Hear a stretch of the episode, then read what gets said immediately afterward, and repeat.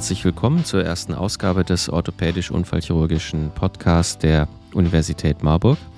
Mein Name ist Robert Hudeck, ich bin auch Orthopäde und Unfallchirurg. Und Ziel dieses Podcasts ist es, allen Studierenden und Interessierten das Fachgebiet und deren Themen etwas näher zu bringen. Dazu lade ich Experten aus allen Bereichen der Orthopädie und Unfallchirurgie ein und wir besprechen spezifische Themen aus dem Fachgebiet in einer möglichst komprimierten und attraktiven Form. Und ähm, ich freue mich deshalb mit diesem ersten Podcast zu starten. Aufgenommen habe ich es in der Klinik für Handchirurgie in Bad Neustadt. Und unser erstes Thema ist eben ein handchirurgisches Thema. Viel Spaß!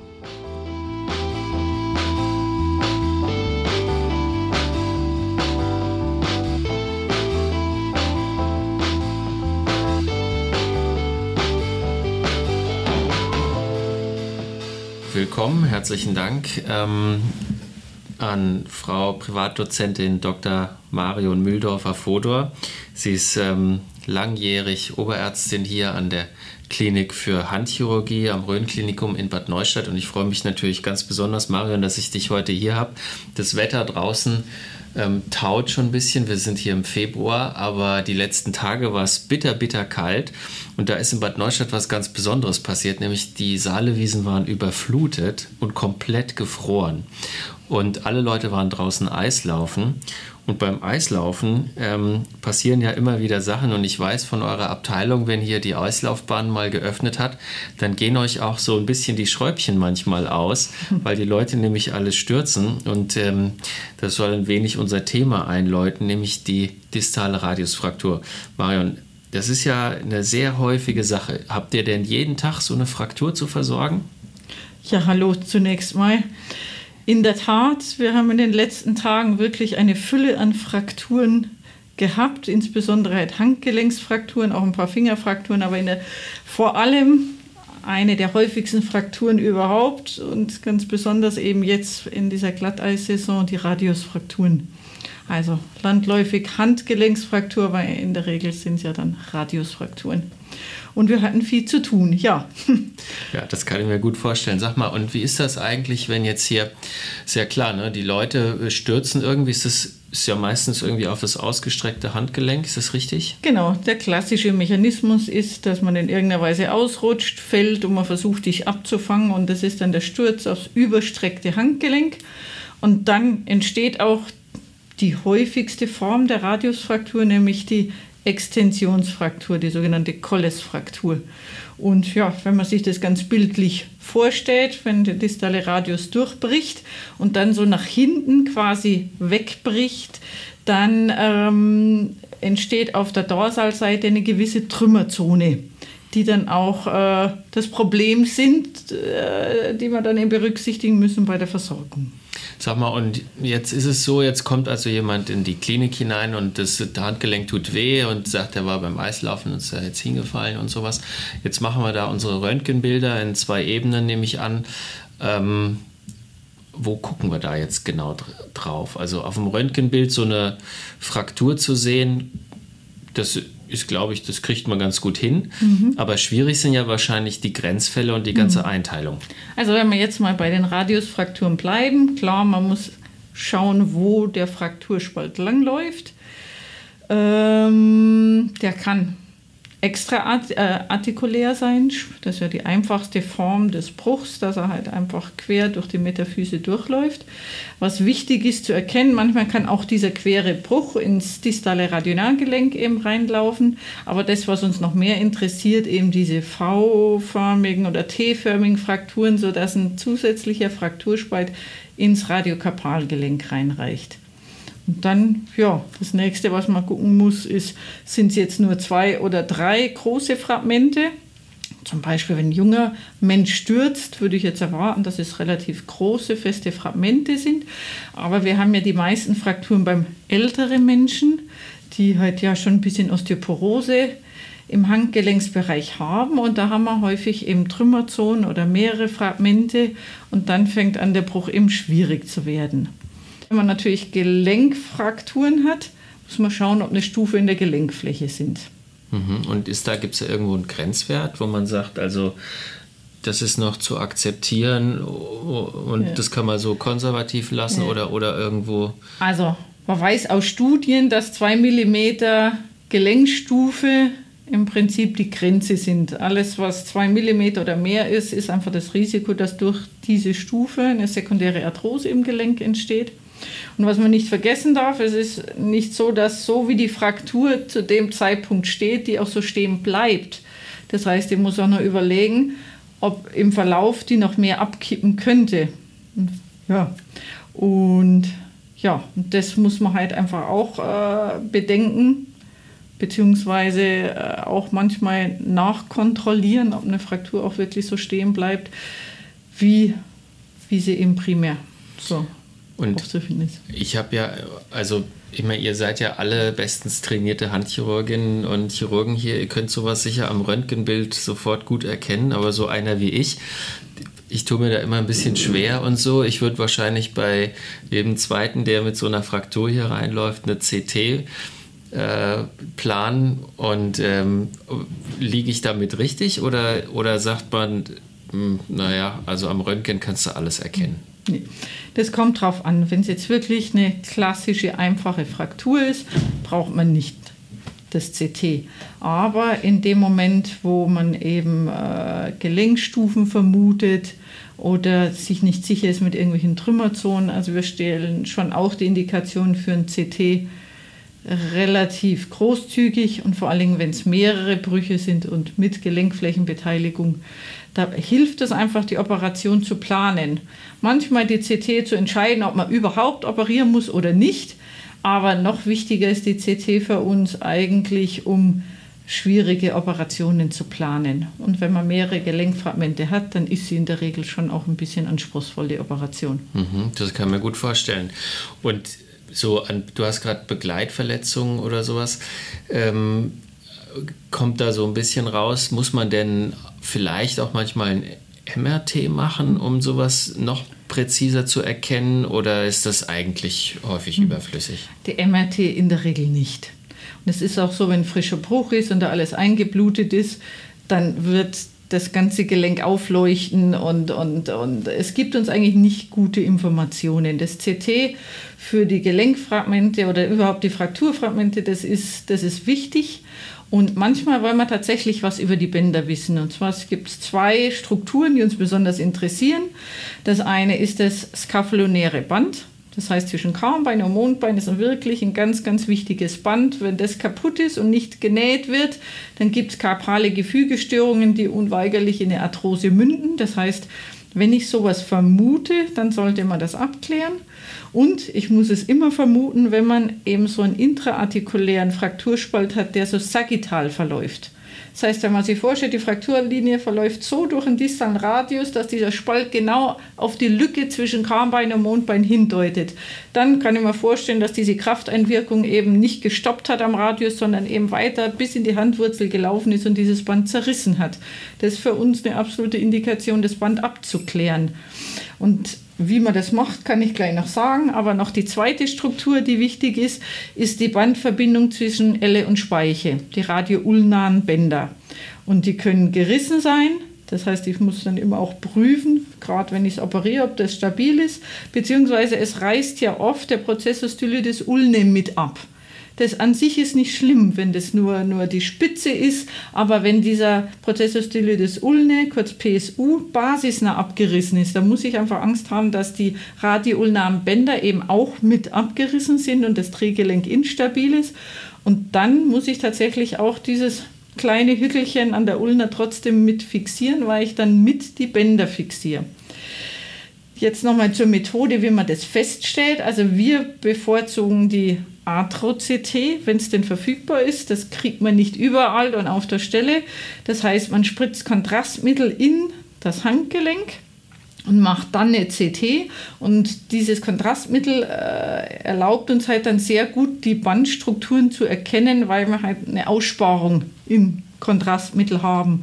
Und dadurch kann man eigentlich sehr gut diese radioulnamen Bänder und eben auch die, dieses SL-Band ähm, sehen. Und wenn wir da eben einen Riss sehen, dann muss das, wenn wir die Radiusfraktur versorgen, eben auch dieses Band mit versorgt werden. Mhm. Also es ist ja hochspannend, was, was so die ähm, Erkenntnisse eines Röntgenbilds sind. Das heißt, mhm. eine basisnahe Fraktur vom äh, Prozessus stolioides ulne fügt eine ganze Reihe weiterer Diagnostik mhm. zu, weil man eben noch weitere Verletzungen vermuten muss. So, jetzt ähm, muss ich aber nochmal äh, fragen, die Studenten lernen ja auch immer Einteilungen, tabellenweise, mhm. Klassifikationen mhm. und so. Und jetzt musste ich selber mal nachgucken, weil ich habe es nämlich auch schon vergessen. Also es gibt da drei oder eigentlich vier Klassifikationen, da einmal nach Fernandes, Frickman, Malone oder die allseits bekannte AO-Klassifikation, mhm. die sich kein Mensch merken kann, wo man immer mhm. in Büchlein nachgucken muss.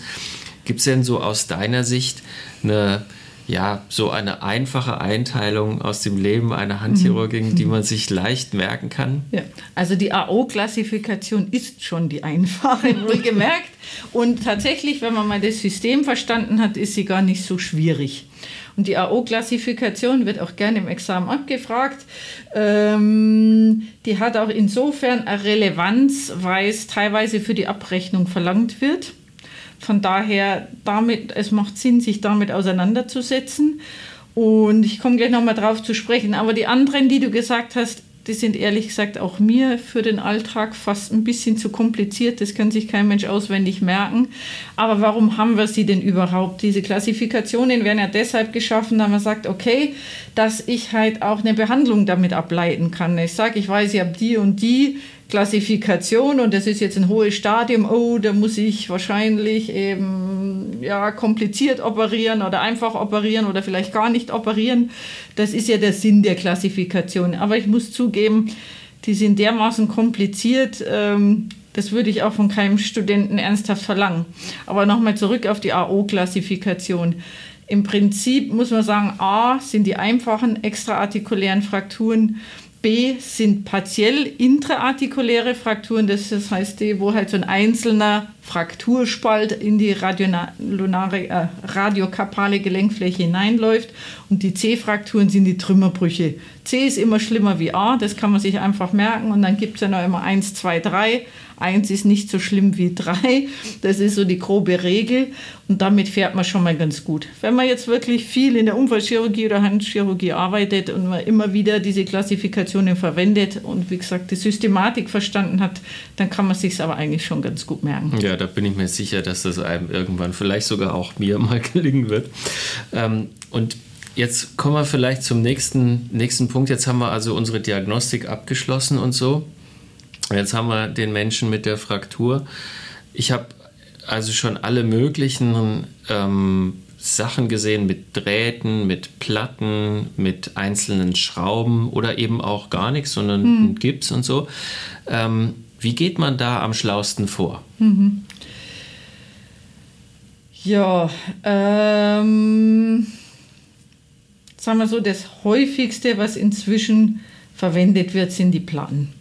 Die Platten erlauben uns auch komplizierte Frakturen zu versorgen und wir haben ja die sogenannten winkelstabilen Platten. Das heißt, die Schrauben, die man einbringt, die bleiben genau in diesem Winkel so stehen, wie man sie einbringt. Das heißt, die sind wie so ein inneres Gerüst. Und gerade, ich, ich muss es immer wieder ansprechen, diese Trümmerzonen. Das heißt, ich kann ja einen Bruch durchaus aushängen, einrenken, das heißt die Fehlstellung aufheben. Aber dass dann tatsächlich der Bruch auch in dieser Stellung bleibt, ähm, das hängt davon ab, wie gut der knöcherne Untergrund ist. Und wenn es eben so ist, dass wir eine Trümmerzone haben, wird die Fraktur wieder abrutschen. Und diese winkelstabilen Platten ermöglichen uns dann auch, wenn eine Trümmerzone da ist, den Bruch so fix zu fixieren, dass er auch tatsächlich in dieser Position bleibt, in die ich ihn hinein reponiert und korrigiert habe. Und natürlich, manchmal können Drähte und so weiter helfen. Wir verwenden immer noch Drähte, vor allem bei Kindern, weil man natürlich da ähm, möglichst wenig invasiv vorgehen will. Aber die Drähte verhindern halt nicht dieses Zusammensintern des Bruchs, wenn wir eine Trümmerzone haben. Und, die häufigsten Brüche sind ja eben beim osteoporotischen Handgelenk bei, bei 50, 60, 70-Jährigen oder älter. Und dort verhindern eben die Drähte nicht dieses Zusammensintern. Mhm. Wenn ich große Fragmente habe, ihr habt ja vorhin schon mal angesprochen, Schlagwort Chauffeurfraktur, so wenn ich also ein großes Fragment vom Prozessus styloides radii habe, das kann ich mit zwei kräftigen Schrauben fassen und auch unter Kompression bringen. Da sind die Schrauben allein ganz hilfreich, aber so der klassische Bruch ist mit der Plattenostesynthese inzwischen am häufigsten und am besten versorgt. Hm.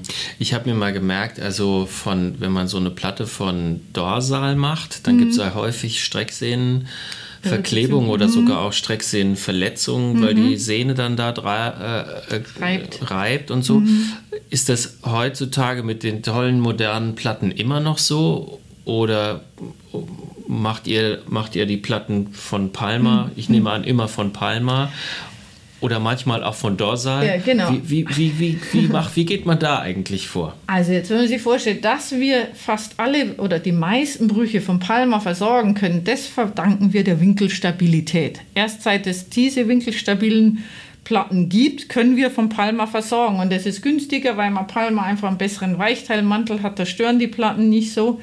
Und äh, ja, ich kann auch, wenn hinten quasi eine Trümmerzone, und das ist ja klassisch bei der Extensionsfraktur, wir kommen immer wieder auf diesen Punkt, wenn ich trotzdem die Fraktur eben reponiere und dann hinten diese Trümmerzone habe, kann ich trotzdem vom Palma die Schrauben so einbringen und das wie ein Gerüst halten. Früher, wo es die winkelstabilen Schrauben noch nicht gab, da musste ich von Dorsal die Fraktur versorgen, um dann quasi hinten die Platten anbringen und direkt diesen Defekt zu überbrücken letztendlich nicht, da konnten die Fragmente nur da, wo die Platte auflag, nicht mehr verrutschen. Ja, und also musste ich von Dorsal ran.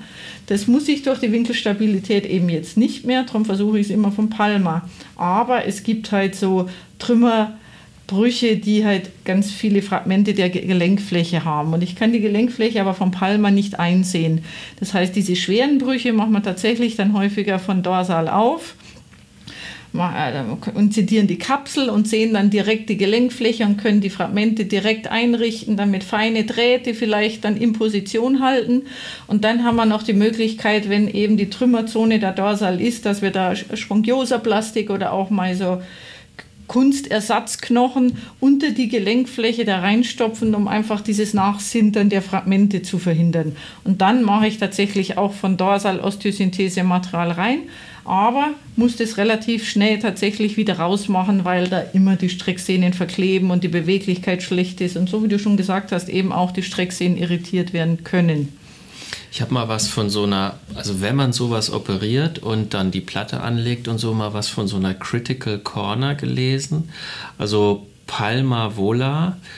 Ähm, ist, ist denn bei so einer Operation, wenn man sowas operiert, so eine Struktur? Hm oder eine der Strukturen, natürlich ja. muss man alles perfekt stellen, aber gibt es da so einen Schritt bei der Operation, wo du sagst, also der ist wirklich ganz besonders wichtig? Das ist nur gut. Mhm. Ja.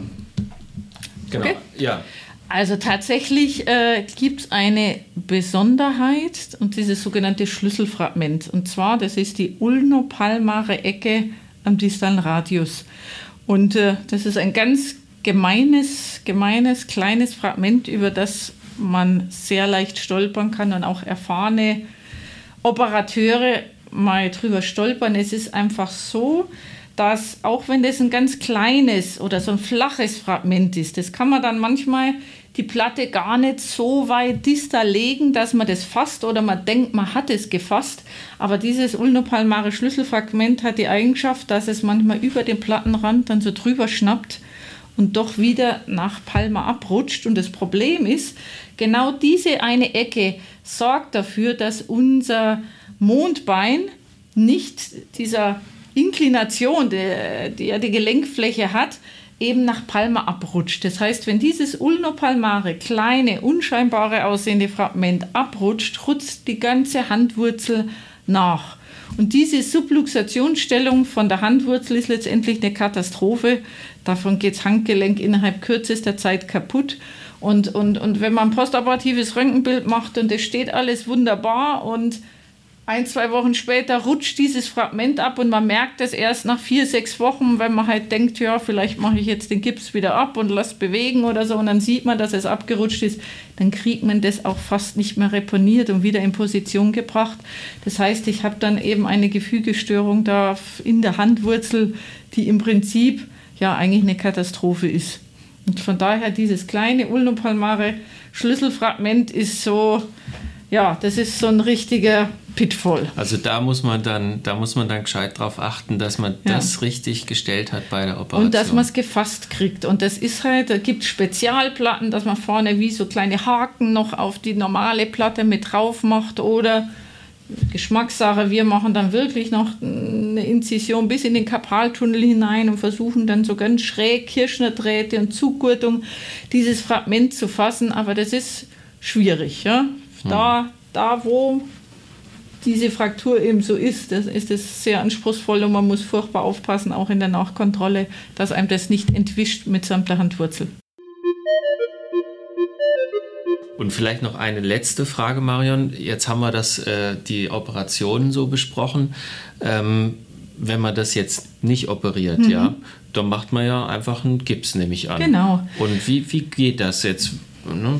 Also im Prinzip, ja, Gips, der gute alte Weißgips ist ein guter Gips, weil er sich einfach gut anmodellieren lässt und auch auf äh, Unförmigkeiten, die natürlich so, so ein Bluterguss und Schwellung mit sich bringen. Man kann das perfekt anmodellieren. Er ist ja ein bisschen aus der Mode gekommen. Ähm, das heißt, viele Leute steigen dann sehr schnell auf irgendwelche Orthesen um. Das ist sehr an vogue. Aber äh, wir sehen es eigentlich gar nicht so gern. Erstens, weil sie nie perfekt für jedes Handgelenk passen. Es gibt ja, nicht nur Schwellung, es gibt einfach auch die anatomischen Unterschiede der Menschen, wie ausgeprägt die Muskulatur ist. Oft sitzen diese Schienen nicht optimal. Und das nächste ist, dass natürlich die Patienten, dass sich dann auch eingeladen fühlen, der sagt, ah, hier, ich schwitze so drin, dann mache ich es halt mal runter oder ich möchte vielleicht duschen oder ich mache dieses, jenes. Das heißt, man hat es dann auch nicht so richtig im Griff wie oft die Patienten das, das äh, abnehmen. Und, und ja, ich meine, wenn ich eine konservative Frakturtherapie mache, dann ist eine Ruhigstellung gewünscht und dann soll das Handgelenk auch eine gewisse Zeit ruhig gestellt sein. Und von daher bin ich ein großer Gipsanhänger. Man kann auch mal Kunststoffgips, also die Beicast, verwenden. Die sind aber gar nicht so gut in der frühen Phase, weil halt der Schwellungszustand des Handgelenks schwankt und da ist man mit einem Weißgips besser dran, weil man den auch so ein bisschen nachmodellieren und nachformen oder überwickeln kann. Man soll ja eh am Anfang keinen zirkulären Gips machen und dann kann ich es durch Wickeln eben auch so ein bisschen noch äh, nachkorrigieren, wenn die Schwellung nachlässt. Das Kunststoffgips gibt eben überhaupt nicht nach. Und wie gesagt, von den Orthesen bei konservativer Frakturbehandlung bin ich kein großer Fan von. Das heißt, du stellst die Fraktur ein und am Bildwandler reponierst du das irgendwie so ein bisschen in Sedierung? Wie gesagt, nur, nur wirklich die, die jungen Patienten, wo ich eben von stabilen Verhältnissen mm, und okay. nicht großen Trümmerzonen ausgehe, würde ich reponieren. Ansonsten, wenn ein Bruch eben von vornherein nicht verschoben ist, bietet sich natürlich äh, das an, machen wir die Gipsschiene und man muss es aber nachkontrollieren. Ja. Immer bei konservativer Therapie nachkontrollieren, dass es eben nicht sekundär disloziert. Das, ähm, früher war die Regel vier, sieben, elf Tage nach nach Eingipsen nochmal mit Röntgen nachkontrollieren. Man muss sich jetzt nicht exakt an diese Tage halten. Ich kann auch ein bisschen variieren, wie groß ich eben die Gefahr des Abrutschens sehe. Aber man muss es auf jeden Fall die ersten zwei Wochen mindestens ein, zweimal nachkontrollieren. Und wenn es nach zwei Wochen noch nicht abgerutscht ist, soll es auch nicht weiter abrutschen. Noch ganz wichtig darauf achten bei jeglicher Gipsrückstellung, dass die Finger komplett frei sind und der Daumen. Manchmal werden die Gipse zu weit nach vorne anmodelliert und dann kann man die Grundgelenke nicht richtig beugen. Das kann zu ganz bösen Kontrakturen der Fingergelenke führen, die absolut unnötig sind und irgendwann ist das Handgelenk wieder geheilt, aber leider kann der Patient die Finger nicht mehr richtig bewegen. Ist eigentlich eine Katastrophe, die unnötig ist. Also immer dafür sorgen, dass die Finger frei sind und dass sie von Anfang an gut bewegt werden. Erstens pumpt man damit die Schwellung schnell weg, zweitens vermeidet man Kontrakturen. Marion, perfekt. ein wunderschönes äh, Interview über die distale Radiusfraktur. Ich denke, ich habe heute auch wieder sehr viel dazugelernt. Es ist immer wieder gut, mit Experten zu sprechen, so wie dir aus der Handchirurgie. Marion, vielen herzlichen Dank. Gerne, und, hat Spaß ähm, gemacht. Ja, und ich freue mich äh, natürlich gerne wieder von dir zu hören. Herzlichen Dank. Gerne. Tschüss.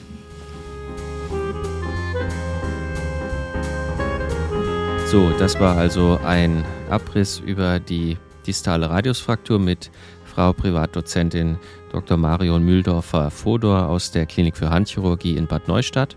Ich hoffe, es hat einigermaßen gefallen und jeder konnte etwas mitnehmen.